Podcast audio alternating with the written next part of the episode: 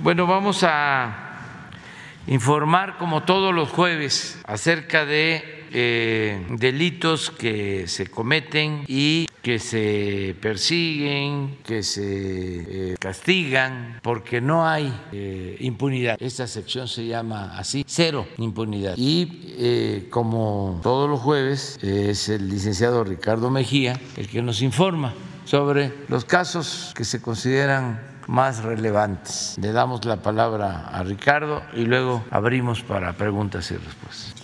Muy buenos días a todas y a todos. Vamos a dar el informe Cero Impunidad, No hay crimen sin castigo, que es un esfuerzo del Gobierno de México a través de las Secretarías de la Defensa Nacional, de la Marina, de Seguridad y Protección Ciudadana, Guardia Nacional, Centro Nacional de Inteligencia, en coordinación con las Secretarías de Seguridad de los Estados, las Fiscalías Locales y la Fiscalía General de la República. Iniciamos con este primer caso. Es la detención del exfiscal general del Estado de Veracruz, Jorge N., que fue la detención en Puerto Escondido Oaxaca. Se trabajó en estrecha colaboración con la Fiscalía General de Veracruz y el pasado 25 de julio la Sedena, junto con el apoyo del Centro Nacional de Inteligencia y la Coordinación Nacional Antisecuestros, lograron la detención de Jorge N. Se cumplimentó una orden de aprehensión en su contra por los delitos de privación de la libertad en su modalidad de secuestro y desaparición forzada de personas. Eh, la Fiscalía de Veracruz informó que obtuvo en el procedimiento penal oral correspondiente con sede en Jalapa la imputación en contra del exfiscal general de Veracruz, que es, que es un objetivo prioritario de la Mesa Estatal de Coordinación para la Construcción de Paz. Se impuso la medida cautelar de prisión preventiva oficiosa por el lapso de un año dentro del proceso penal 296 diagonal 2019. La audiencia continuará el próximo lunes 31 de julio y está en proceso de vinculación y se generará el acuerdo el próximo lunes. Siguiente. También informamos de la detención del presunto feminicida de Brenda Yasmín N. en Sonora. Esto fue el pasado 25 de julio en una operación de elementos de la Fiscalía General de Sonora con la Secretaría de la Marina y la Coordinación Antisecuestros, quienes lograron la detención de Sóstenes N de 58 años de edad tras cumplimentar un orden de aprehensión en su contra por el delito de feminicidio en agravio de su pareja sentimental Brenda Yasmín N, integrante del colectivo Guerreras Buscadoras de Cajeme, quien fue encontrada sin vida en un eh, motel de, de esa localidad el pasado 17 de julio. Hay que señalar que el sentenciado, porque fue sentenciado, ahorita lo comentamos, contaba con tres antecedentes penales por hechos ocurridos en los años 2014, 2015 y 2021. Eh, informar que se llevó a cabo la audiencia de imputación y quedó vinculado a proceso y en la misma audiencia la defensa solicitó la terminación anticipada del juicio mediante procedimiento abreviario, por lo que se logró la sentencia de 58 años de cárcel para N por el delito de feminicidio. La penalidad por casos de feminicidio va de 40 a 70 años y se le impuso la sentencia por 50, 50 años de prisión. También informar que la Sedena, en coordinación con la Guardia Nacional, aseguraron a 37 presuntos integrantes de la delincuencia organizada en una operación realizada el pasado 26 de julio en Ciudad Hidalgo, Michoacán. Eh, realizaron una operación en la localidad del, del Caracol, en ese municipio, en donde se localizó una construcción que era empleada por integrantes de la delincuencia organizada para su resguardo, por lo que se estableció un cerco de seguridad y se pudo detener en flagrancia y sin enfrentamiento a 37 sujetos con armas de fuego, cargadores, cartuchos, granadas y equipo balístico. Los detenidos fueron puestos a disposición de la Fiscalía General de la República en Morelia, Michoacán. Presuntamente son integrantes del cártel Jalisco Nueva Generación. Se les aseguraron 36 armas largas, casi 7 mil cartuchos, eh, chalecos tácticos, lanzagranadas, entre otros sujetos. Y este grupo eh, delictivo disputa eh, el territorio con el grupo de la familia michoacana y otro grupo criminal denominado los Correa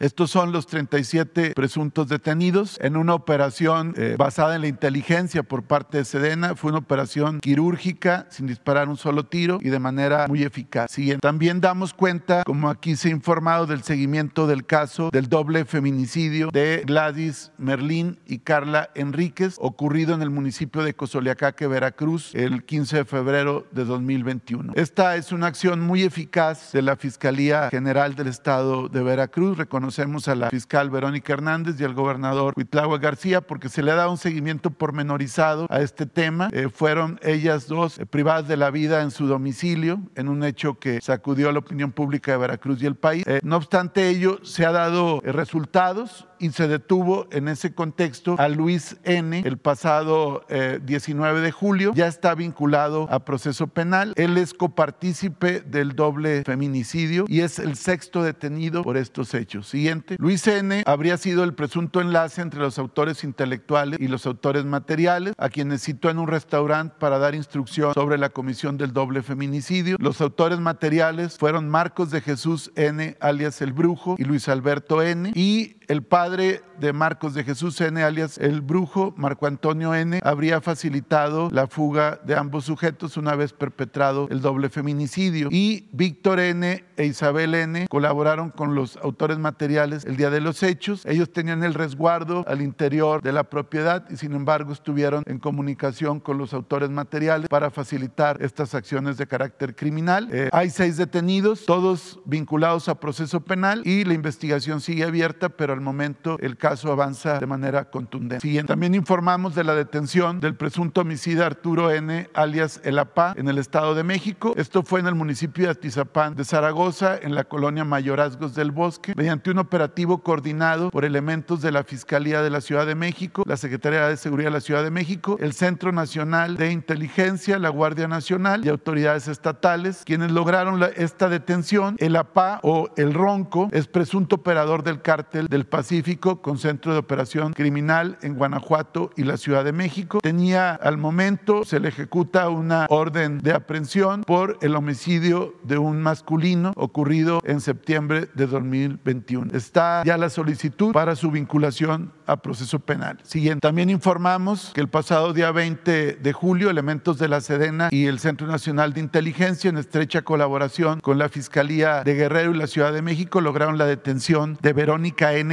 alias la Viuda Negra, por su probable participación en el delito de homicidio calificado cometido en agravio de tres personas en el año 2019 en la alcaldía Gustavo Amadero. Fue una operación que se desarrolló en el puerto de Acapulco, en el municipio de Acapulco, y ya fue puesta a disposición en el Centro Femenil de Reinserción Social de Santa Marta, Acatitla, donde eh, después de poner a disposición del juez se vinculó a proceso penal esta persona. Siguiente. También informamos que en el municipio de Solidaridad, en Quintana Roo, elementos de la Sedena, de la Secretaría de la Marina, Guardia Nacional y las policías estatal y municipal lograron la detención en flagrancia de 26 personas, uno de ellos Pedro N., alias El Rizos, identificado como presunto líder de una célula delictiva denominada Los Golfos, que opera en esa localidad, luego de, de ser sorprendido con armas, chalecos tácticos, así como diversas dosis de drogas. Eh, se detuvo a él y a otras 25 personas. Está pendiente su vinculación a proceso penal. Se les aseguraron, entre otras armas, cinco armas largas, 13 armas cortas, cargadores, cartuchos y este sujeto es parte de una organización que se dedica a la extorsión y al narcomenudeo. Siguiente. También en el municipio de Solidaridad, Playa del Carmen, Quintana Roo, como aquí se preguntó el día de ayer, eh, hubo un evento de un enfrentamiento entre narcomenudistas en la avenida, en la Quinta Avenida, entre las calles 6 y 10 y la Secretaría de Seguridad Pública eh, del Estado y del municipio en coordinación con las fuerzas federales lograron detener a siete presuntos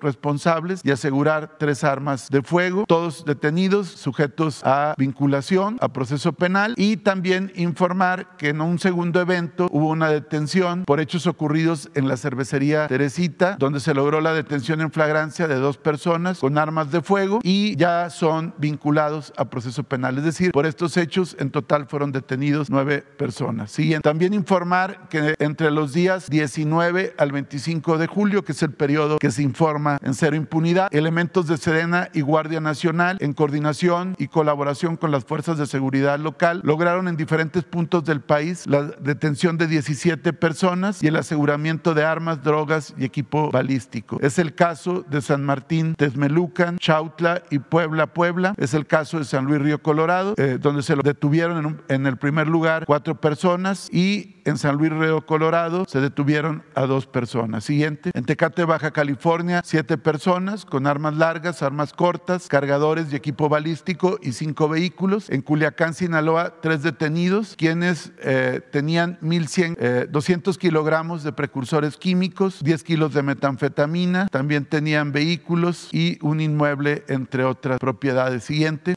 En el caso de la Secretaría de la Marina, en el periodo que se informa, del 21 al 26 de julio, también hicieron diferentes aseguramientos y detenciones, que ahorita damos cuenta, en Iztapalapa, en coordinación con la Secretaría de Seguridad Ciudadana y derivados de trabajos de inteligencia, se logró la detención de Daniel N., presunto integrante del grupo delictivo liderado por Alemán, considerado generador de violencia, venta de armas y drogas y participante en múltiples homicidios y secuestros. Fue puesto a disposición de la Fiscalía Fiscalía General de la República. En Cuautla, Morelos, también se detuvo a Ángel N., alias El Pirru, presunto integrante de la organización criminal de los Pelones, por delitos contra la salud. Se le aseguraron diversas eh, dosis de droga y ya fue puesta a disposición de la Fiscalía de Morelos pendientes de su vinculación a proceso penal. Siguiente, también en Lázaro Cárdenas, Michoacán, en coordinación con la Fiscalía General de la República e Interpol, derivados de trabajos de inteligencia, se logró la detención de Jesús Esteban N., quien cuenta con orden de aprehensión por asociación delictiva y contra la salud en el establecimiento El Gallo de Oros en Caleta de Campos. También se puso a disposición de la Fiscalía General de la República, como es el caso también en el Estado de México de la ejecución de órdenes de aprehensión con fines de extradición en contra de Rogelio N., así como de Juan de Dios N., ambos en el Estado de México, quienes ya fueron puestos a disposición de la Fiscalía General de la República. Siguiente, por favor. También dar cuenta que del 20 al 26 de julio, elementos de la Secretaría de la Defensa Nacional y Guardia Nacional realizaron el aseguramiento de 11 laboratorios clandestinos en los estados de Sinaloa y Durango, donde se elabora droga sintética a partir de la mezcla de diferentes sustancias, eh, eh, componentes químicos, precursores químicos, metanfetamina, condensadores y demás instrumentos que se utilizan para la elaboración de drogas sintéticas. Este aseguramiento en estos días representa una afectación económica de 14.600 millones de pesos solo por esos 11 eh, laboratorios clandestinos. Siguiente. Esto se suma al conjunto de operaciones que la Secretaría de Defensa Nacional, el Ejército Mexicano, ha desarrollado entre el 21 de mayo al 25 de junio. En este periodo se han asegurado 129 laboratorios, tres en Baja California, 118 en Sinaloa, 2 en Durango, 1 en Jalisco, 4 en Michoacán y 1 en Guerrero, con un despliegue de 400 elementos del ejército mexicano. Esta afectación implica más de 196 mil millones de pesos de afectaciones por la producción de drogas de carácter sintético. También informamos, y así lo haremos en lo subsecuente, de detenciones por el delito de homicidios. En esta ocasión, delitos eh, que se cometieron en Quintana Roo y entre el 16 de junio al 18 de julio fueron detenidos 13 sujetos con mandamientos judiciales por homicidio perpetrados en diferentes lugares de Quintana Roo. Siguiente. También informamos que del 21 de julio al 26 de julio fueron detenidos 10 personas por los delitos de feminicidio, incluso uno de ellos ya sentenciado en el Estado de México. Como aquí lo hemos informado, es parte de la instrucción del presidente de la República y también de la Secretaria de Seguridad eh, abocarnos como parte de la Estrategia Nacional de Seguridad y en especial de Cero Impunidad a la persecución criminal de quienes cometen el delito de feminicidio y todos los días se están haciendo detenciones, se están vinculando proceso penal, incluso con mucha frecuencia ya obteniendo sentencias condenatorias. Es el caso de una sentencia en el Estado de México, de dos detenidos en la Ciudad de México, de tres detenidos en Michoacán, de un detenido en Veracruz, que es el caso que ya dimos cuenta de, de Cozoleacaque, es el caso de Baja California, es el caso de Baja California Sur y es el caso de Chihuahua, dando un total de 10 detenidos y un sentenciado. Siguiente. También, como aquí se ha informado, por el delito delito de trata de personas, sobre todo en la modalidad de eh, explotación sexual y sobre todo cuando se trata de víctimas menores. Damos cuenta de una detención de un sujeto que se dedicaba a la, a la trata de personas en el estado de Michoacán, que fue detenido, César Michel N., ya vinculado a proceso. Este sujeto utilizaba un perfil falso para eh, reclutar a chicas, a jóvenes, muchas de ellas menores de edad, eh, ofreciéndoles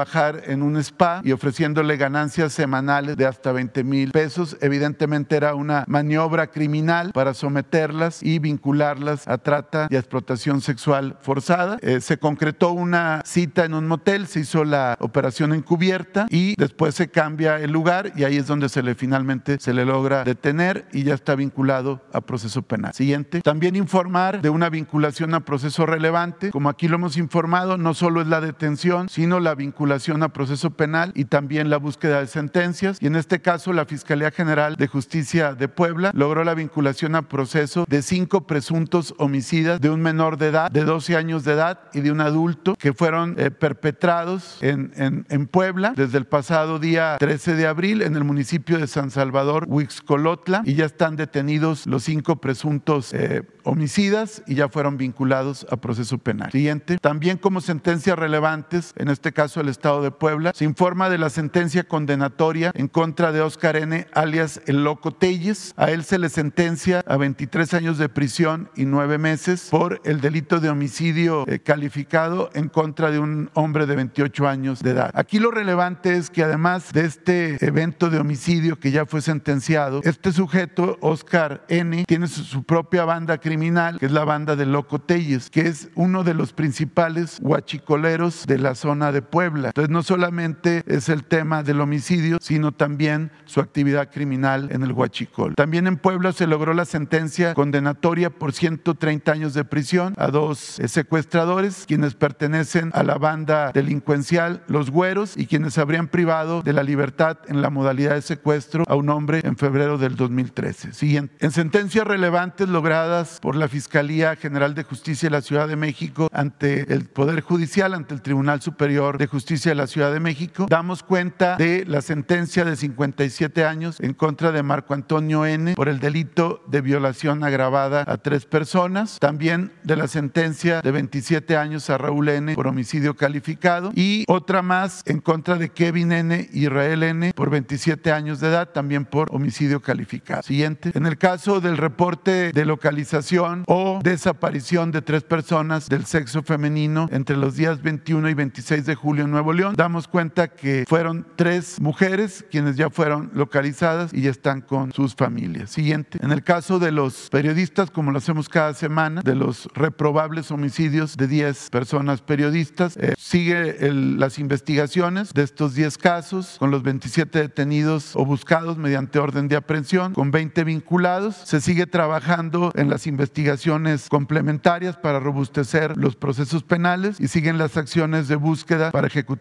las órdenes de aprehensión. Sería lo que tendríamos que informar en este momento. Gracias.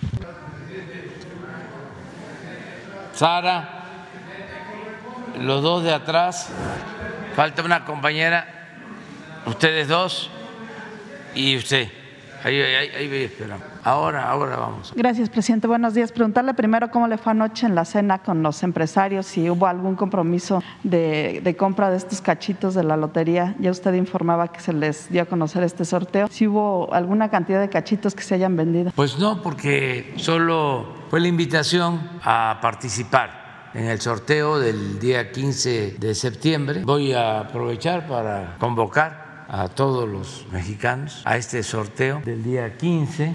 Son 500 pesos y sí son ocho grandes lotes en Playa Espíritu, Sinaloa, promedio 100 hectáreas por lote y también dinero en efectivo. Y estamos estimando obtener alrededor de mil millones de pesos. Y ese dinero se va a utilizar en la continuidad de la construcción de la presa de Santa María que se está realizando en Sinaloa. Por eso ayer invitamos a cenar estuvo el gobernador de Sinaloa, estuvieron empresarios de Sinaloa y también empresarios de, eh, país, representantes empresariales, el presidente del Consejo coordinador empresarial, el presidente de la Coparmex y otros empresarios. Y pues todos eh, dispuestos a ayudar y también pedirle a todos los mexicanos pues, que nos ayuden. Eh, les puede beneficiar la suerte, la suerte siempre está presente en todo. Maquiavelo decía que la política era virtud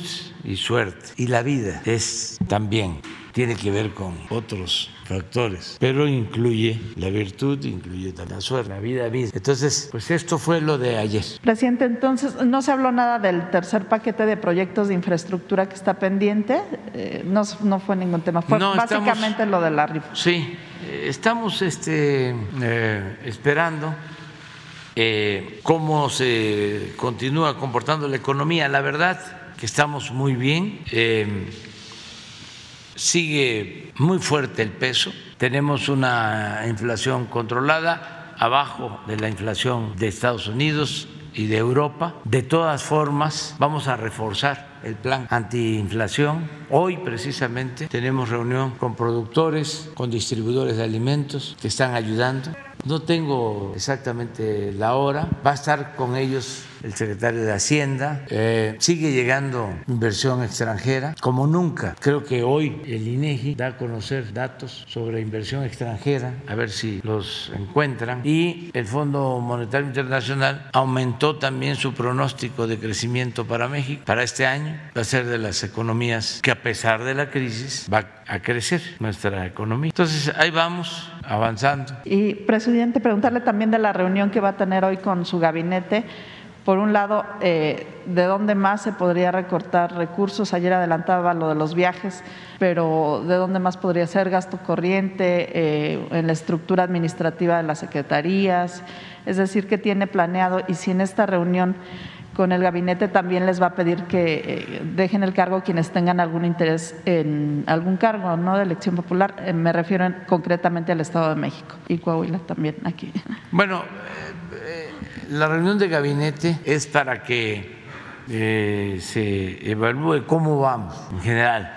Eh, interviene Hacienda en sus dos funciones. ¿Cómo vamos en ingresos? ¿Cuál es la proyección que se tiene para terminar el año? Hasta ahora vamos bien. Ayer vi, bueno, hoy en la mañana, pues son de los datos que veo diarios, el ingreso y estamos como dos puntos arriba en términos reales con relación al año pasado. En recaudación, a ver si tienes también el de ayer. Pero también eh, estamos haciendo eh, ahorros, que no haya despilfarro, derroche, que sigamos con el propósito de que no puede haber gobierno rico con pueblo pobre. ¿Dónde ha detectado los despilfarros? ¿Dónde ha detectado los despilfarros? ¿Dónde hay despilfarros? ¿Dónde hay? ¿Dónde hay despilfarro de recursos? ¿Dónde? Porque dice que se van a endurecer las medidas de austeridad que se busque evitar estos despilfarros. ¿Dónde se está malgastando el presupuesto si es que se ha detectado? Es que este, constantemente eh, evaluamos y tenemos que limitar viáticos, gastos de operación, reducir el costo del gobierno. Antes le costaba mucho al pueblo mantener al gobierno. Era un gobierno mantenido, ni bueno para nada. Entonces queremos que el gobierno sea eficiente, honesto y que facilite las acciones en beneficio del pueblo. Que no estemos, como siempre lo he dicho, ensimismados, pensando de que el gobierno eh, es lo más importante. No, lo más importante es el pueblo. Es gobierno del pueblo, para el pueblo, con el pueblo. ¿Y qué sucedía? Pues todo lo que ingresaba, a veces hasta con aumentos de impuestos, con endeudamiento, porque imagínense lo que costaba mantener el tren de vida de los altos funcionarios públicos y lo que se robaban. Y todo quedaba en el mismo gobierno. Por eso hablo de que el gobierno estaba ensimismado. Lo que ingresaba era para el pago de sueldos elevadísimos, de prestaciones para la burocracia dorada, porque era una forma también de sobornar a los funcionarios. Imagínense si un ministro de la Corte, un juez, un diputado, un senador, un secretario del Ejecutivo, un director de una empresa paraestatal, eh, se iba a inconformar si le daban una orden de entregar un contrato ilegal a una empresa, si iba a dejar de ganar 200, 300 mil pesos mensuales, pues es una especie de soborno. Y lo mismo, esto viene desde la época de Porfirio Díaz, por eso es importante la historia. La maestra de la vida, cuando Porfirio Díaz era plata o plomo, y cuando había un opositor, su expresión era ese gallo quiere maíz y maiciaban al gallo y ya dejaba de cantar el gallo. Pues es lo mismo, si le hacían, imagínense que llegaban a ganar hasta 600 mil pesos mensuales. Los expresidentes no encontraron, los expresidentes, no, lo de este, las pensiones, en conjunto hasta 5 millones de pesos mensuales, porque tenían no solo sueldos y un aparato administrativo, sino tenían como 50, 100 elementos del ejército, un general, oficiales, soldados, viáticos, por eso es que algunos andan enojados, pero se les va a quitar. Entonces, de todas formas, aunque ya no hay esos excesos, de todas maneras hay que estar pendientes y no relajar la disciplina, porque fueron muchos años de predominio de ese régimen de corrupción, de privilegios, y cuesta trabajo. En sentido estricto no eran servidores públicos, era gente que llegaba a sacar provecho en lo personal y hasta se veía normal en la llamada clase política. El pueblo nunca vio eso normal, porque el pueblo eh, mantuvo principios, ideales, eso es lo que nos salvó, los valores culturales, morales, espirituales, en familias, en nuestros pueblos. No llegó la corrupción eh, a cubrirlo todo. Pero esto es, miren, ¿esto de qué año es? El 16. Esto es lo que costaba, es anual Felipe Calderón, 54 millones 262 mil pesos. Vicente Fox, 48 millones. Cedillo, 37. Salinas, 42. Echeverría, 44. Las viudas de los expresidentes. Y bueno, pero hay uno que es comparativo con los de otros países. Fíjense, este es interesantísimo. ¿Cómo estaba? Para los jóvenes, ya los jóvenes maduros, ya bastantes tienen este, información, nada más que no quieren recordar. El presidente de Estados Unidos está en pesos o en dólares. ¿Eh? Pesos, sí, en pesos. 7 millones 224 mil. Este es sueldos, ¿sí? porque hay otra que es pensiones que también lo vayan buscando, pero este también es interesante. Luego Canadá, 6 millones, Alemania 4, y le sigue México, Sudáfrica, Suecia, Reino Unido, Chile, Brasil e Italia. Así estaba, 2016, los sueldos en conjunto, bruto. Pero miren los ministros de justicia, el Poder Judicial. Estados Unidos, 4 millones 708, un ministro. Canadá, 2 millones 433. Alemania, 3 millones 669. México, 6 millones 766. Primer lugar. Luego Sudáfrica, Suecia no hay dato. Reino Unido, 6 millones, Chile 1 millón 715, Brasil 2 millones 390, Italia 1 millón 120. Secretarios de Estado, Estados Unidos 4 millones 240, 292, esto es anual. Canadá 857 mil, Alemania 3 millones 731 mil, México 3 millones 672 mil, Sudáfrica 3 millones 148 mil, Suecia 4 millones 153 mil, Reino Unido 2 millones 754, Chile 3 millones 235, Brasil 1 millón 431. Luego vienen los diputados, Estados Unidos 3 millones 142, Canadá 2 millones 394, Alemania 2 millones 420, México 1 millón 916, Sudáfrica 2 millones 460, Suecia 1 millón 620, Reino Unido 2 millones 91, Chile 2 millones 334, Brasil 3 millones 241, Italia 2 millones 867 y senadores Estados Unidos 3 millones 492, Canadá 2 millones 42 mil, Alemania 1.107.000, México 2.732.000, Sudáfrica 3.148.000, Suecia 2 538, Reino Unido 2 millones 549 mil, Chile 3 millones 235 mil, Brasil 1 millón 515 e Italia 2 millones 426. Estos son los sueldos que había. Todo esto está completamente distinto, porque yo neto, como se comentó ayer, gano 130. Eh, esto significa como un millón ochocientos, pero en bruto, pues deben de ser como tres millones, cuando mucho. Y aún este, con los amparos de todas maneras ya no se gana lo mismo en el Poder Judicial. Y habían en el Poder Judicial gastos que ya no existen. Por ejemplo, ministros tenían gastos para sus eh, domicilios, eh, trabajadoras domésticas y otros gastos. Todo eso ya se ha venido quitando. A ver de las pensiones. Miren, estas eran las pensiones que recibían los expresidentes. Calderón número uno. Y no solo Calderón, eh, es el tiempo, por eso se pone, porque en ese entonces Bush, estos son 54 millones anuales total de pensión. Bush tenía 22 millones, Sebastián, Sebastián Piñera de Chile 10 millones, Brown de Reino Unido 3 millones 859, Colombia, Uribe 2 millones 460 mil y Aznar de España 2 millones 166. Todo eso ya no existe en el caso de nuestro país. Entonces, tu pregunta es revisar eh, ¿Cómo vamos en el plan de austeridad?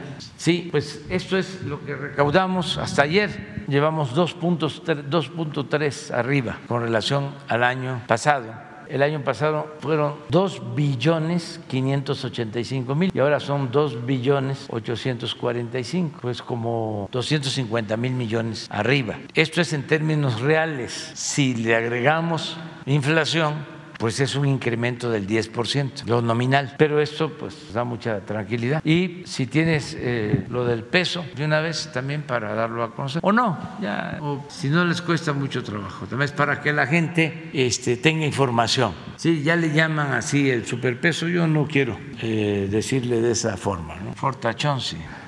Y es muy importante el dato, a ver si eh, no lo tienen sobre inversión extranjera o eh, exportaciones, creo, exportaciones a Estados Unidos.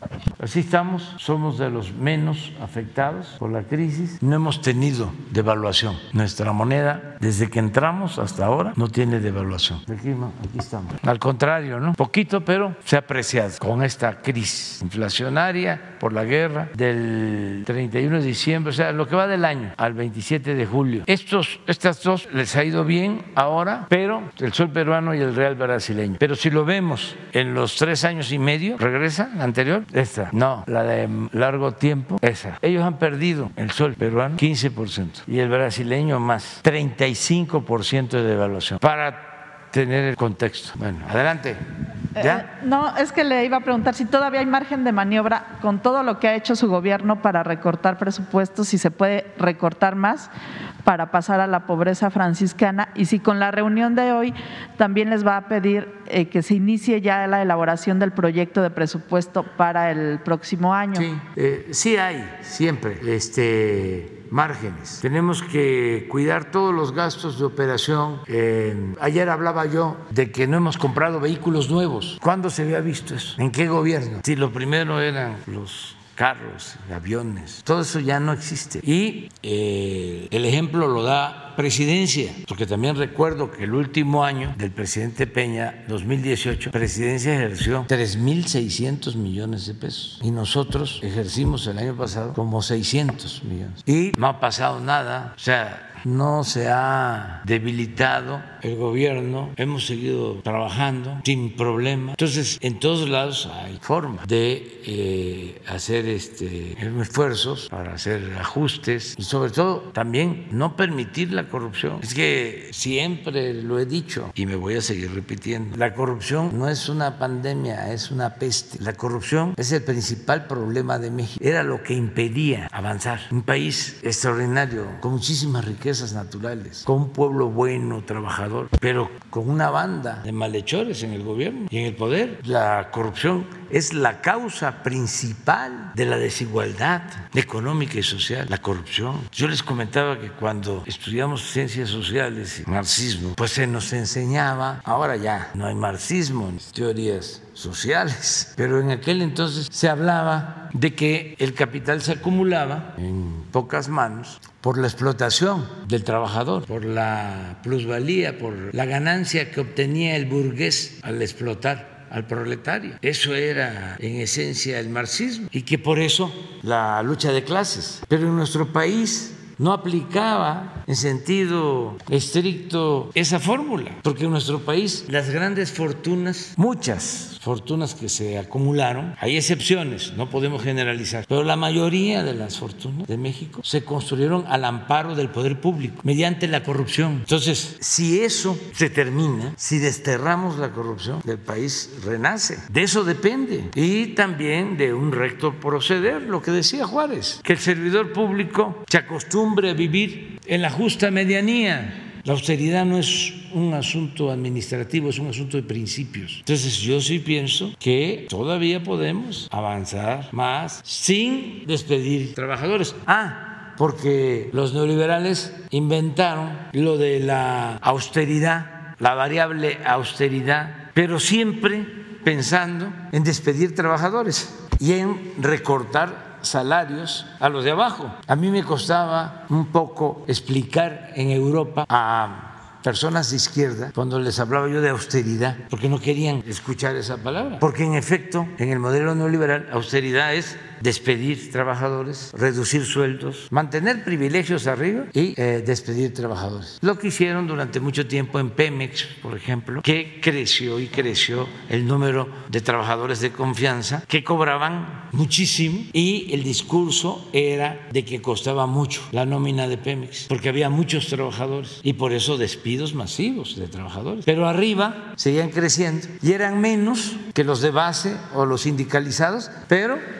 proporcionalmente recibían más. Ese era el concepto de austeridad, muy distinto a lo nuestro. Aquí es de arriba abajo. Entonces sí hay forma. ¿eh? Y lo otro que me preguntaste es... Ah, también.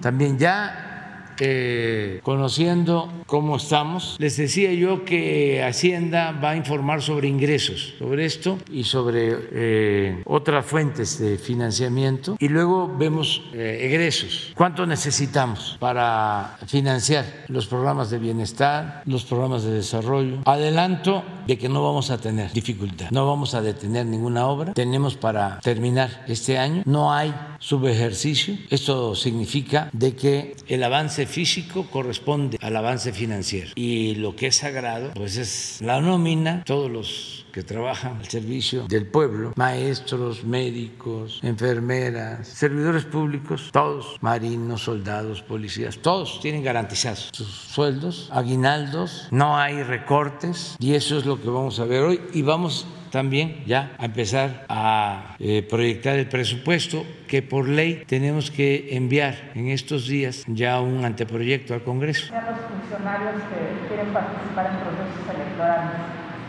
No sé cómo esté eh, el el estatuto de cada estado, sí, y también los estatutos ¿no? de los partidos. No tengo el dato exacto. Este, yo lo que creo es que tiene que haber democracia. Tengo información que este domingo, sábado y domingo, va a haber elección en Morena, que es mi partido, aunque yo tengo licencia. Y es muy bueno el método, como en otros partidos, como son las leyes en general. El problema no son las leyes, el problema es que no se cumple con las leyes. No hay ninguna ley que diga está permitido robar. No hay.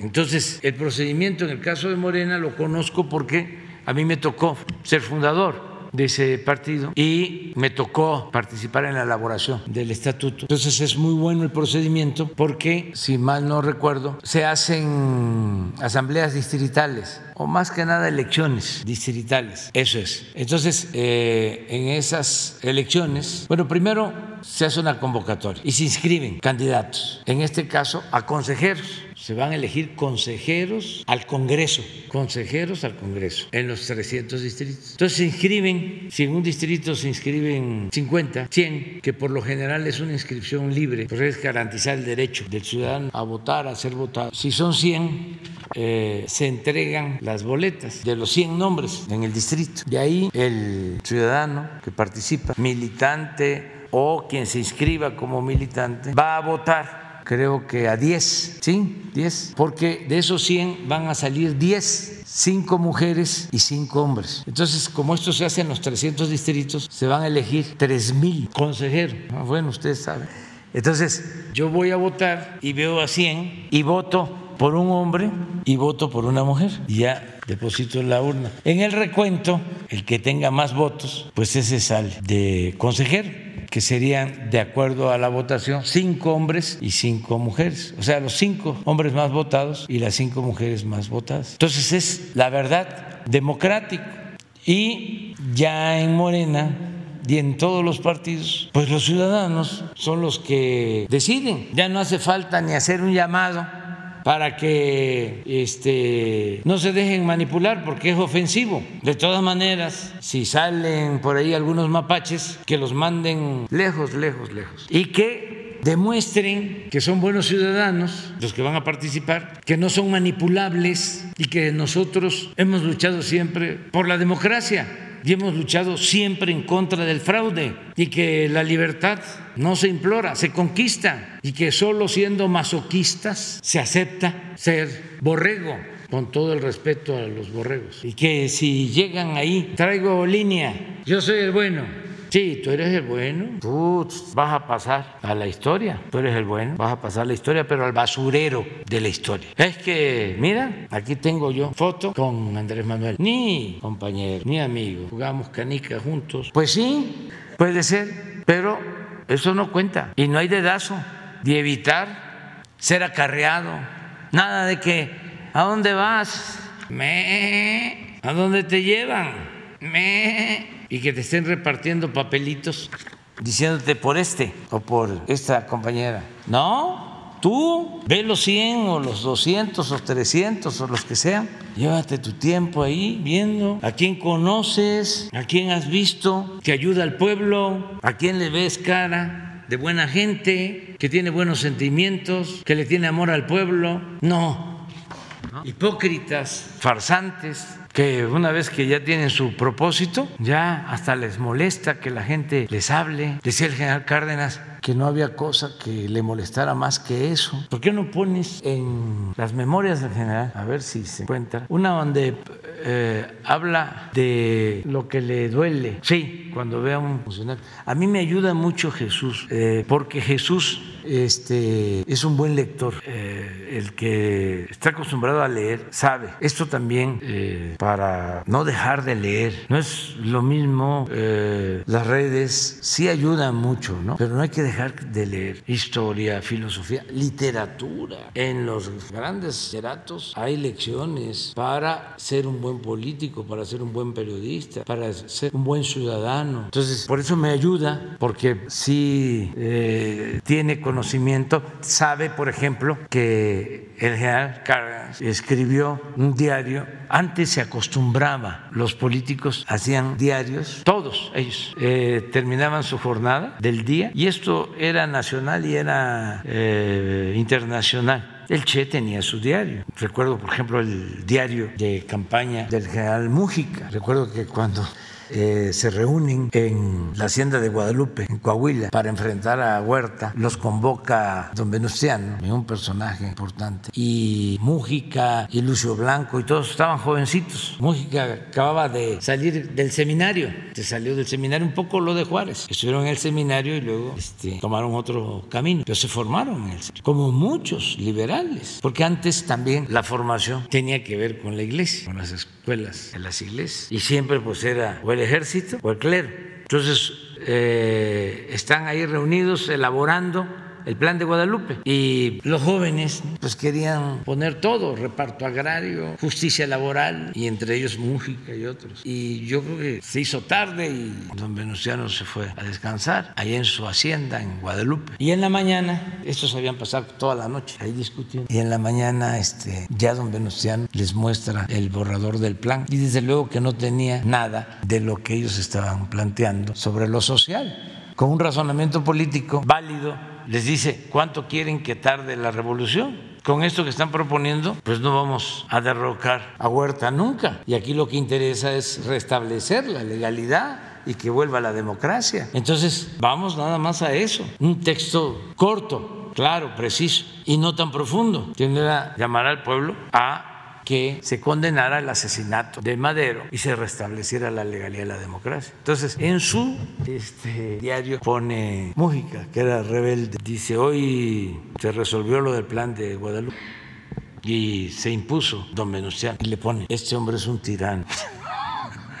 Pero eran los diarios, lo que uno este, siente todos los días y eso es muy importante. Son como confesiones diarias para no desviarnos. Yo lo hago eh, reflexivamente, diario, cada determinado tiempo, y eh, ejerzo la autocrítica. Eh, no lo escribo porque hago discursos y libros, y realmente en mis libros están muchas cosas. Pero miren los apuntes del general. En mayo del 37, a la mitad de sus secciones, lo que pone en sus apuntes, he podido conocer el verdadero fondo moral de muchos servidores públicos al observar en sus semblantes el disgusto que les causa la demanda de auxilio o de justicia de las gentes pobres. Esto de que se acerca alguien ¿no? a decirle a un funcionario que quiere algo y el funcionario no sabe escuchar. Y hay otra anécdota también, que no es apuntes, pero que tiene que ver con lo mismo. Fíjense lo que escribe. Entonces pienso más en la tragedia interminable de nuestro propio pueblo.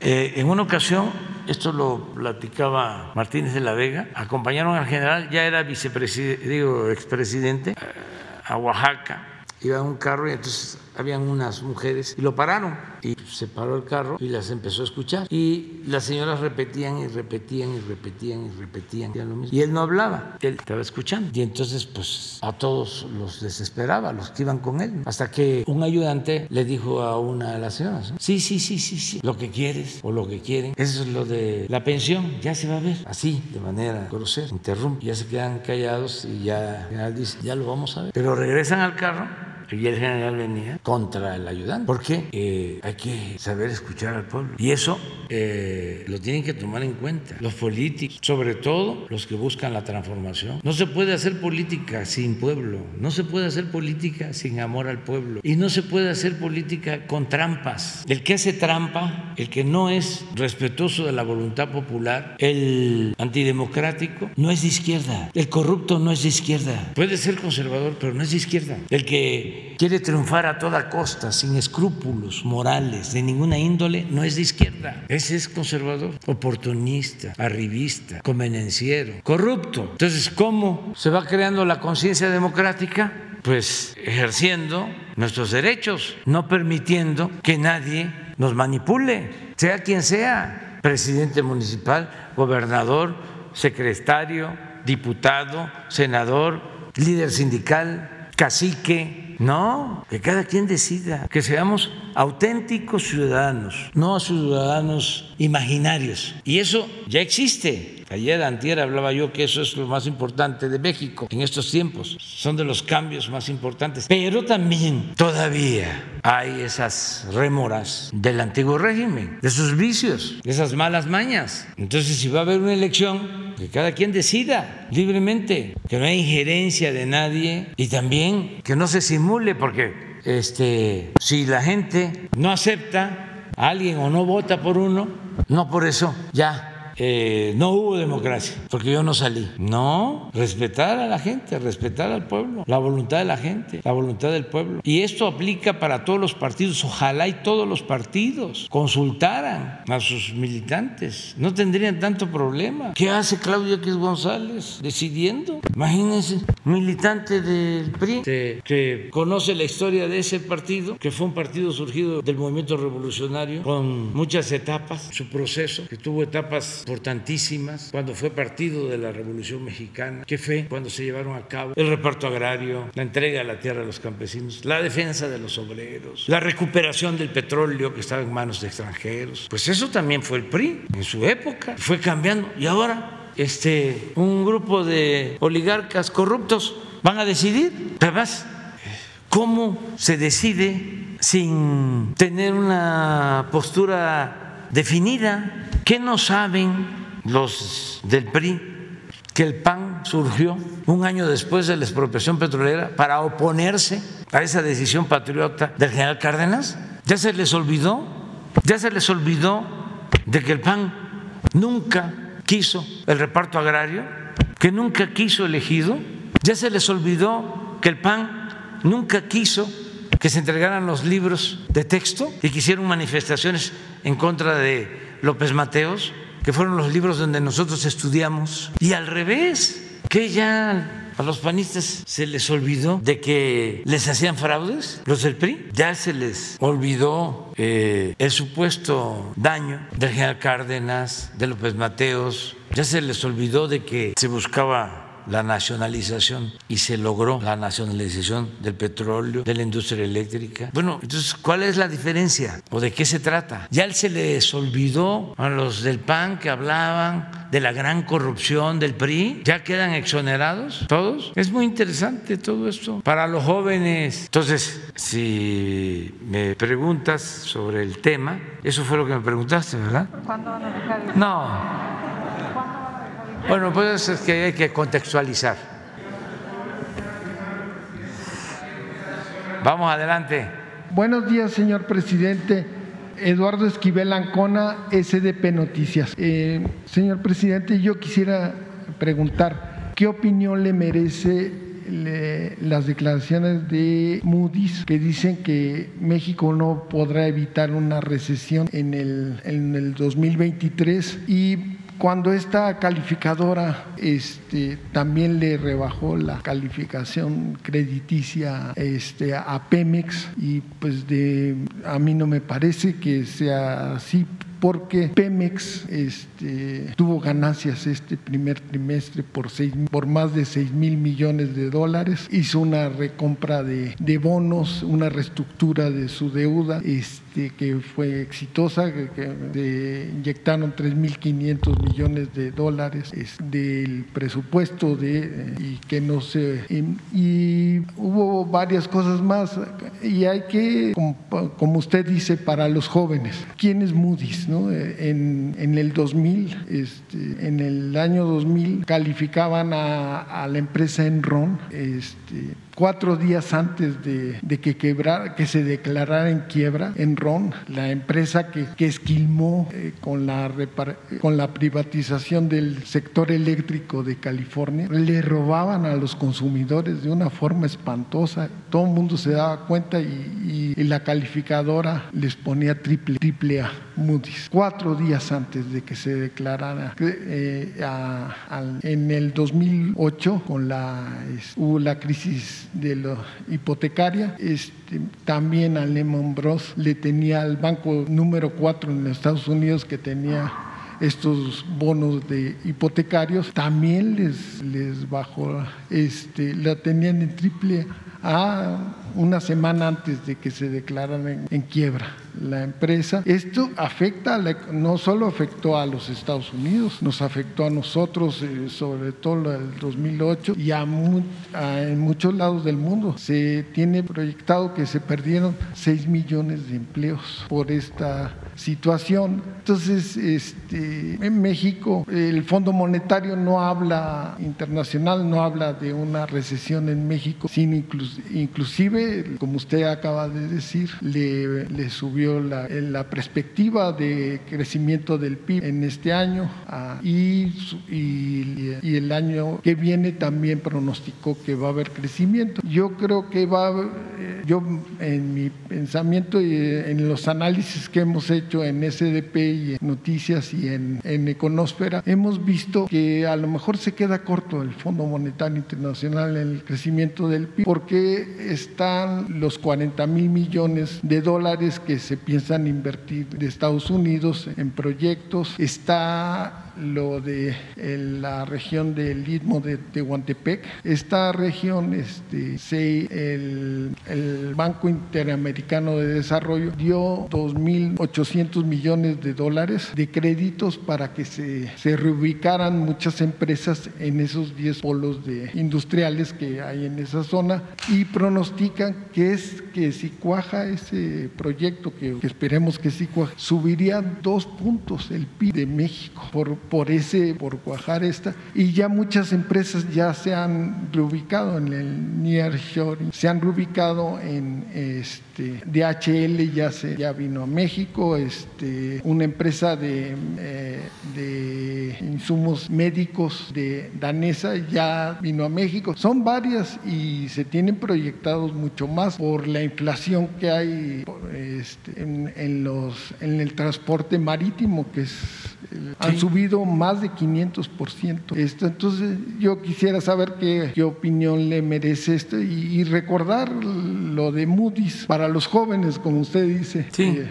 son eh, modelos de medición que van de la mano con la política neoliberal, pero que están en franca decadencia. Eh, el modelo neoliberal está en crisis en el mundo. Pues baste ver cómo estamos a nivel mundial. Sí afectó la pandemia, pero eh, se cayó la economía como no había sucedido en 70 años. Ahora, con la guerra en Ucrania, lo mismo, una inflación galopante en todo el mundo. Entonces, sí es una crisis de la política económica mundial, pero no quieren revisarla, se aferran a lo mismo. Por ejemplo, cuando la pandemia, la receta de los organismos financieros para enfrentar la crisis era la misma que se aplicó desde los años 80, endeudar al país. Yo les platiqué de cómo un eh, mandatario europeo, después de llegar del Banco de Europa, de obtener un crédito de miles de millones de euros, entra a su oficina y como algo espontáneo lo están esperando sus funcionarios y le aplauden porque había endeudado a su país. Y todos hicieron lo mismo. Aquí vinieron a pedirnos que nos endeudáramos. Dijimos, no. ¿Por qué tenemos estabilidad financiera? ¿Por qué eh, tenemos menos, menos inflación? ¿Por qué tenemos eh, un peso fuerte? Porque hay una disciplina fiscal. Eso lo saben perfectamente los financieros en todos lados. Entonces, eh, ya esas fórmulas de endeudar, de estar pensando que la inflación por ejemplo, solo se resuelve parando la economía. Si se dan cuenta, en todos lados es la misma receta.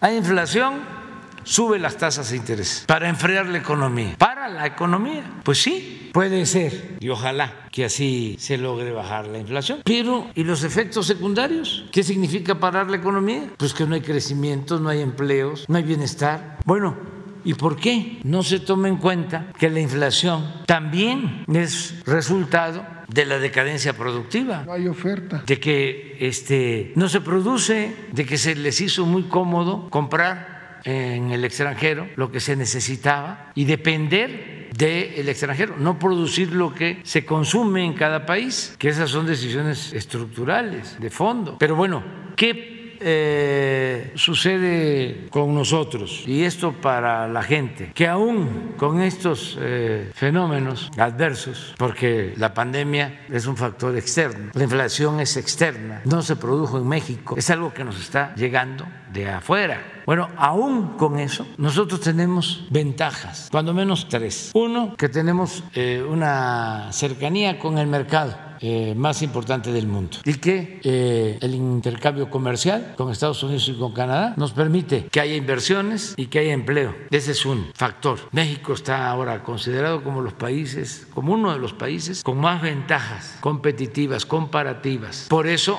crece y crece la inversión eh, extranjera, lo que llega de inversión foránea. Y por eso quería yo que lo de las exportaciones, ¿lo tienen? Fíjense lo que está pasando. Ese es un elemento a favor que se tiene. En junio de 2022 con cifras originales, las importaciones superaron a las exportaciones en 3.957 millones de pesos. Las dos, las importaciones 31.7, las exportaciones 20.2. En los dos casos crecieron. Pero hay un dato que era al que me refería de las exportaciones a Estados Unidos. A ver si lo tienen. Creo que lo dio a conocer el INEGI acerca, acerca del incremento de las exportaciones de México. Lo tiene también el análisis de Bloomberg en la gráfica, pon, pon la gráfica. Pero ese es un factor, uno. Pero hay dos que son más importantes, donde tenemos más ventajas. Uno es la honestidad. La mayor riqueza de México es la honestidad de su pueblo. Eso es importantísimo. Porque aunque haya una crisis, si hay honestidad, si no hay corrupción, podemos enfrentarla. Imagínense que con la pandemia no hubiésemos comprado la vacuna para todos y vacunar a pobres y a ricos. Entonces, esa es una ventaja que tenemos. Y la otra tiene que ver con la justicia, con darle más al que tiene menos. Esto antes se llamaba distribución de la riqueza y luego lo suavizaron llamándole distribución del ingreso. Pero es justicia. Entonces, no se trata solo de medir crecimiento. Puede ser que no haya crecimiento con relación a lo que pasaba antes, pero se distribuye la riqueza con justicia, lo poco o lo mucho que se tiene con justicia. Y eso es fundamental. Esa es la diferencia entre crecimiento y desarrollo, porque si un potentado, no estoy contra de ellos, bien, lo aclaro, estoy en contra de la corrupción, pero si alguien aparece en la lista de Forbes de hace un año con 60 mil millones de dólares y ahora tiene 80 mil millones de dólares, pues eso es parte del crecimiento. Sí, nada más que es de uno. Entonces, para nosotros lo más importante es la justicia. Buscar que le vaya bien al de arriba, pero que también le vaya bien al de abajo y darle preferencia a los más necesitados. ¿Qué es lo que yo digo en una frase o dos? Digo, no te dejes engañar. Hay una canción de mi época de protesta que decía eso. No te dejes engañar cuando te hablan de progreso, porque tú te quedas flaco y ellos aumentan de peso. Ese es el progreso sin justicia, decía el gran maestro Jesús Silva Gerson. Maestro Silva Gerson, don Jesús, decía progreso sin justicia es retroceso. Eso eh, es una eh, lección. Sí, esto es con relación a China, de cómo hemos venido eh, creciendo en exportaciones con relación a Estados Unidos. ¿no? Sí. Y el crecimiento con bienestar es lo que buscamos. Entonces, hasta en circunstancias difíciles, vamos a salir. Entonces no va a haber recesión en 2023 como lo pronostica. Pues en México no. Es lo que dice No vamos a tener problemas. Este, ya enfrentamos lo más difícil, lo más doloroso, el daño que causó la pandemia y esto lo vamos a ir enfrentando. Eh, inflación, buscando que no se pierda poder de compra, poder adquisitivo en las familias. Esta es, es eh, China y Estados Unidos Unidos. Sí. Incluso hay una nueva, pero no sé si. Pero esto es China con relación a Estados Unidos. Sí, y esto, esto somos nosotros. Y en el artículo lo que hablan es la sustitución eh, de importaciones a partir de que eh, están creciendo las exportaciones de México a Estados Unidos. En una segunda pregunta, señor presidente, eh, quisiera saber, en, ahorita que están rifando las de Playa Espíritu eh, en la rifa de la lotería, cuando en el periodo de Calderón, que se quiso hacer ese magno ciudad turística parecida a Cancún y que fue un desastre y que se compraron a Toledo Corro, lo que usted ya nos ha dicho mucho. Este, el problema fue que eh, Fonatur tuvo que pedir préstamos y quedó sumamente endeudado. Él estaba de director con Mont, estaba de director cuando y pidieron préstamos y se endeudaron de una forma espantosa. Este, le quitaron al, Fondo Nacional de Infraestructura le quitaron em, recursos para ese proyecto fallido y pero en el 2014, ya en el, con la presidencia de Peña Nieto, el director, no, me no recuerdo su nombre, tuvo que pedir un, Héctor se llama, pero no me acuerdo del apellido, tuvo que pedir un préstamo a Banobras para recuperarse del desfalco que hicieron con, con, lo de Playa Espíritu. Entonces, eh, quiero preguntarle, porque ese eh, eh, tiene de fuente a Banobras ese, todo, me parece que si sigue ese crédito si no se pudiera liquidar con parte de lo, de lo que se va a ganar con la rifa de estos, de estos inmuebles, porque la fuente de pago de este, de este crédito son lo, lo que pagan los extranjeros cuando vienen a México en las líneas aéreas y eso también se está usando para el tren Maya, entonces hay hay que, como usted dice, este, manejar mejor los, los recursos para el tren Maya es muy importante. Entonces no se podrá pagar algo de este crédito, ver cómo está el crédito ahorita este, de Banobras y si se puede pagar. Sí, vamos a revisarlo. Vamos a ver este. Eh, si se le debe a Banobra, yo pienso que no, porque me lo hubiesen dicho. Eh, creo que se pagó, pues sí, ya sabemos, como 120 millones de dólares por el terreno, pero además se siguió invirtiendo y ahora en un último avalúo, eh, esas 2.300 hectáreas aparecen con un costo o tienen un valor de cerca de 5 mil millones de pesos, o sea, una cantidad exagerada. Es un poco lo del avión ¿Cómo lo vende? ¿Quién va a pagar 5 mil millones? Y nosotros no podemos vender nada abajo de avalúo. Entonces, por eso se optó por la rifa. No es todo el terreno, es una parte, pero pensamos que vamos a, a lograr una utilidad como de mil millones. Entonces, va a la presa de Santa María, que no va a costar eso. Se están invirtiendo 8 mil millones nada más en la presa, más otros 6, 8 mil millones en el distrito de riego. Esa presa además va a generar energía eléctrica, se va a convertir en una hidroeléctrica. Pero todo lo que podamos obtener de bienes para financiar estas obras lo vamos a seguir haciendo y además tener eh, estos terrenos pues significa seguir gastando, porque hay que darle mantenimiento a lo que ya hay, hay que cuidar para que no vandalicen lo que hay y hay que seguir gastando. Entonces, por eso esta decisión, pero sí voy a ver si hay deuda con Manobra. ¿Qué tal, presidente? Buenas, buenos días. Eh, presidente, yo quiero preguntarle, inician ya las negociaciones en torno a estas consultas con Estados Unidos. ¿Hasta dónde está dispuesto usted y su gobierno a llevar esta defensa de la soberanía nacional? ¿Implicaría, por ejemplo, eh, salirse del Tratado de Libre Comercio si Estados Unidos insiste en tratar de vulnerar esta, esta soberanía? Mire, estamos hablando de la importancia, hablé de tres cosas que nos ayudan Primero, la cercanía con el mercado más grande del mundo y de ahí la importancia del tratado. Eso es importante, sin duda. Eh, dos, hablé de la honestidad y tres, de la justicia. Bueno, en lo primero, aún tratándose del mercado más importante del mundo. Sí, tener acceso a ese mercado nos implica ceder soberanía, no lo aceptamos. No vamos a entregar nuestra independencia a ningún gobierno extranjero. Además, no tienen razón, aun cuando tengan muchos lambiscones, vendepatria, que les aplauden en, nuestro país. No tienen razón. No fue en vano que se detuvo la negociación casi 15 días por el artículo octavo del tratado, porque me opuse a lo que ya habían negociado los funcionarios del gobierno anterior, que por cierto nos ha faltado dar a conocer ese texto. Así de grueso era ese capítulo y se entregaba todo, como lo hicieron con otros tratados. Por eso los estadounidenses en la negociación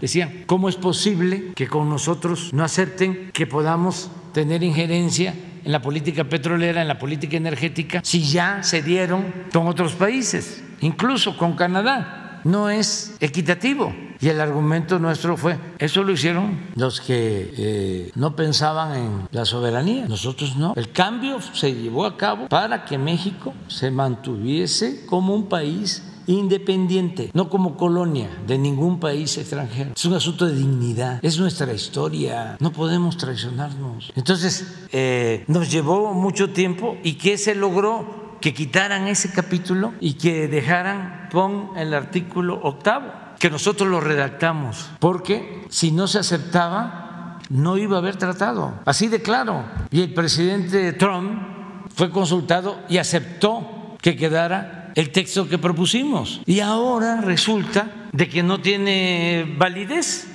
si está en el tratado, con mucha claridad y empiezan con ni siquiera argumentos, sino con justificaciones leguleyas de que no es así, porque técnicamente en lo jurídico sí existe el compromiso, porque en los anexos, cuando en el cuerpo del tratado está claro. Es como si en la Constitución hay un artículo definitorio y luego en la ley secundaria como lo hizo Salinas, cuando privatizó o empezó la privatización de la industria eléctrica, que modifica una ley secundaria en contra de la Constitución. ¿Cómo vamos nosotros a aceptar eso? Y estoy seguro que ni lo sabe el presidente Biden. Si estoy con ganas de enviarle una carta para decirle, oiga, ¿qué está sucediendo? A lo mejor usted no está informado porque usted siempre me ha dicho y le creo de que nuestra relación se va a dar con un pie de igualdad y que usted respeta nuestra soberanía. ¿Quiénes son los que están tomando estas decisiones? Le pido que nos ayude a aclarar de qué se trata. Y lo estoy pensando y a lo mejor lo voy a hacer. ¿No tienes el artículo octavo? Ponlo, porque este es importante. Además, Eh, presidente, lo no, no, este, dicen, eh, es un periodo de aclaración. Pues ahí está. ¿Quieren que se aclare? ¿Que esto no es claro? ¿Lo leemos? Capítulo 8 del tratado que firmamos y que aprobó el Congreso en Estados Unidos y el Senado mexicano, y lo mismo el canadiense. Capítulo 8, reconocimiento del dominio directo y la propiedad inalienable, imprescriptible de los Estados Unidos mexicanos, de los hidrocarburos. No es un hidrocarburo el gas, el petróleo. Reconocimiento del dominio directo y la propiedad inalienable e imprescriptible de los Estados Unidos mexicanos en los hidrocarburos. Uno, según lo dispone este tratado, las partes confirman su pleno respeto por la soberanía y su derecho soberano a regular. Nosotros tenemos derecho a regular con respecto a asuntos abordados en este capítulo, en este, de conformidad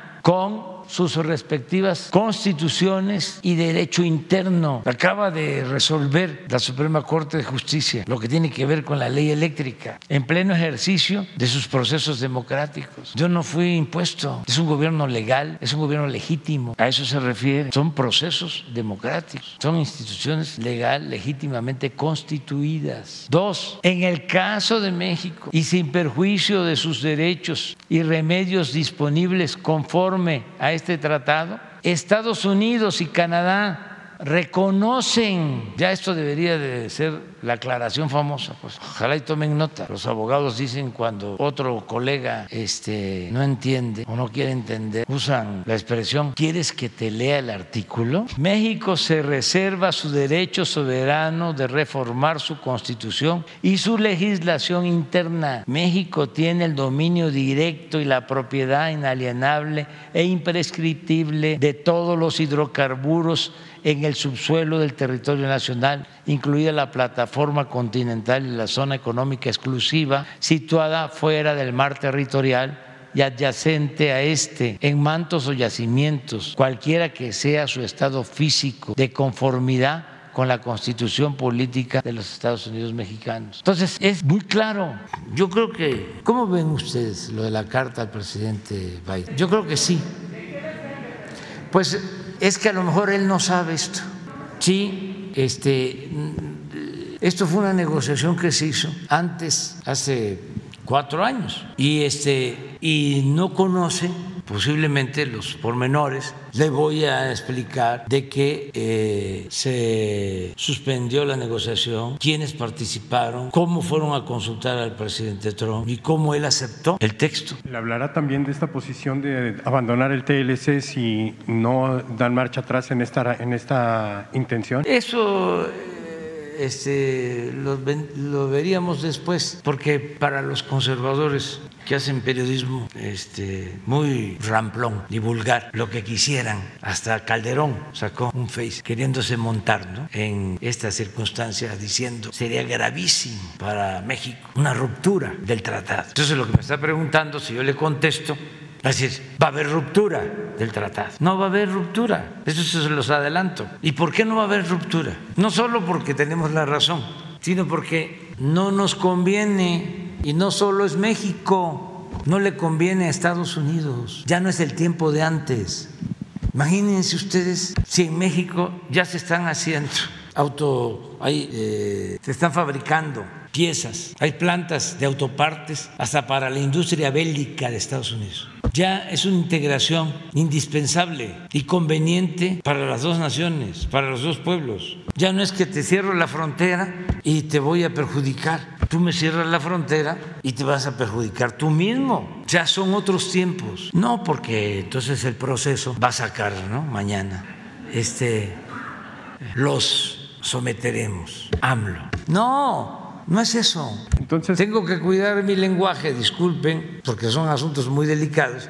Nosotros le tenemos mucho respeto al presidente Biden y al gobierno de Estados Unidos y eh, actuamos con responsabilidad. Entonces, lo que quieren los conservadores es amarrar navajas. Son muy elementales, pero esto no es así. Esto tiene que ver pues, con argumentos. Pero les pregunté, ¿le mando la carta al presidente Biden? Bueno, ya, ya está acordado. Ya me voy, es tardísimo. Mañana hablamos, te quedas. Ustedes también. Ahora sí, Jesús, aunque se molesten, los tres. ¿La qué? Vivo en la Ciudad de México. No vivo en la Ciudad de México, si puedo quedarme para mañana. Quédate. Mañana.